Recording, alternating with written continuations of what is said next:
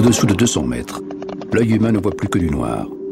Les seules lumières sont celles des créatures bioluminescentes, comme cette méduse peigne. En l'absence de lumière du soleil, pas de photosynthèse, donc pas de plantes. Au-dessous de 200 mètres, toute créature est animale quand les couleurs émergent dans le noir des abysses. Eh bien, la vision des poissons est aujourd'hui la une de la science. Axel Villard. Oui, Mathieu, avec une étude dans la revue Science qui change notre vision et de la vision chez les animaux, de la compréhension de cette vision. Une équipe de chercheurs suisses et australiens ont étudié la génétique de centaines de poissons qui vivent entre 200 et 1000 mètres de profondeur et ils découvrent que ces animaux possèdent toute une gamme de photorécepteurs complètement inconnus et que donc ils étaient certainement capables de voir les couleurs. On va en parler avec euh, une des co-auteurs de ce travail, Fanny de Busserolles. Bonjour. Oui, bonjour et puis merci de m'avoir invité. Avec plaisir, vous êtes chercheur en neurobiologie à l'université de Queensland en Australie et spécialiste de l'écologie des abysses.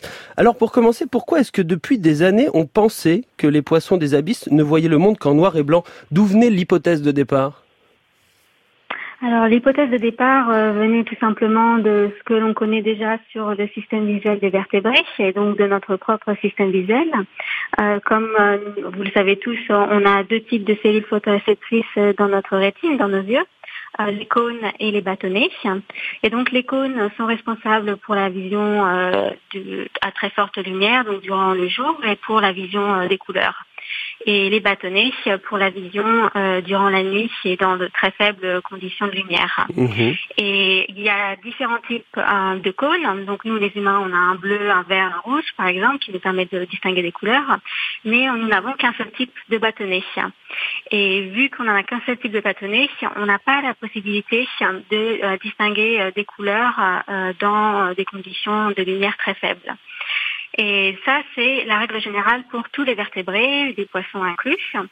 Et comme les poissons profonds habitent dans un environnement qui est euh, relativement très noir avec très très très peu de lumière, euh, il a été euh, assigné pendant très longtemps qu'il n'avait qu'un seul bâtonnet. Ce qui est mhm. le cas d'ailleurs pour la plupart des poissons profonds, mais notre étude montre justement qu'il y a des exceptions. Alors au-dessous de 200 mètres de profondeur, euh, l'œil humain ne voit plus rien du tout. Et ça, c'est justement parce qu'il n'a pas assez de bâtonnets. Est-ce qu'il faut le dire comme ça?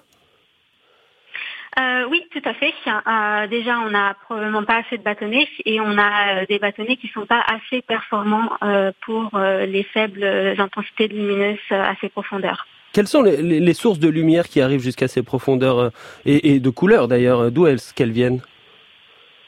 Alors il y a euh, entre 200 mètres et 1000 mètres, euh, il y a toujours euh, quelques intensités lumineuses qui viennent du soleil, donc elles sont très très très faibles et elles vont diminuer avec la profondeur. et à partir de 1000 mètres, il n'y a plus du tout de lumière qui provient de la surface. Et euh, il reste que la bioluminescence, qui est la lumière qui est produite et émise par euh, les animaux qui vivent dans les profondeurs. Et cette bioluminescence, elle est présente dans toutes les profondeurs, donc de la surface jusqu'au fond des océans. Et de 200 à 1000 mètres, nous avons donc euh, la lumière résiduelle de la surface, plus la bioluminescence, et en dessous de 1000 mètres, la bioluminescence uniquement. Alors, Fanny de Busserolles, euh, oui. avec cette étude, pardon, c'est moi, c'est avec le décalage, on, se coupe la parole. Avec cette étude, vous montrez que certains des poissons ont, plusieurs types de bâtonnets, jusqu'à 38 bâtonnets différents, euh, d'où l'idée qu'ils voient la couleur. Est-ce que vous vous attendiez à un chiffre aussi important pour ce nombre de bâtonnets différents? Non, pas du tout. On était très très surpris. Euh, auparavant, on avait trouvé un maximum de deux bâtonnets chez d'autres poissons. Euh, et donc 38, c'était, on ne s'y attendait pas du tout. Non, ça c'est sûr. Alors après, 38 euh, bâtonnets, c'est ce qu'on trouve dans le génome euh, d'un des poissons profonds, euh, mais il, probablement ils n'utilisent pas les 38 bâtonnets en même temps.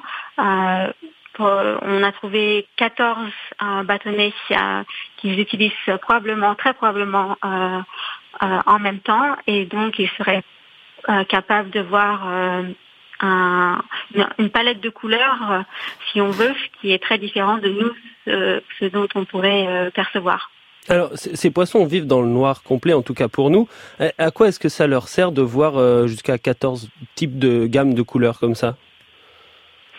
Alors c'est une euh, très bonne question. Ce qu'il faut savoir, c'est que la bioluminescence, euh, il y a différents euh, types de couleurs de bioluminescence, si on veut, même si la plupart des signaux sont concentrés autour du, bleu et du vert, puisque le bleu, c'est la couleur qui va se propager le plus loin qui est dans les profondeurs.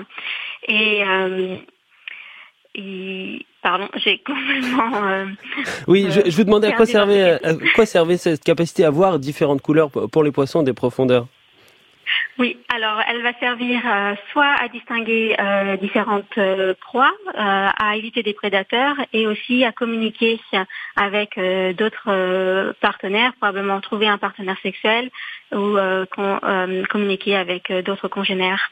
Alors, on découvre dans l'étude un poisson pour le moment recordman du nombre de bâtonnets, c'est la dirette argentée, puisqu'elle a 38 possibilités, vous l'avez dit tout à l'heure, 14 euh, dans l'œil.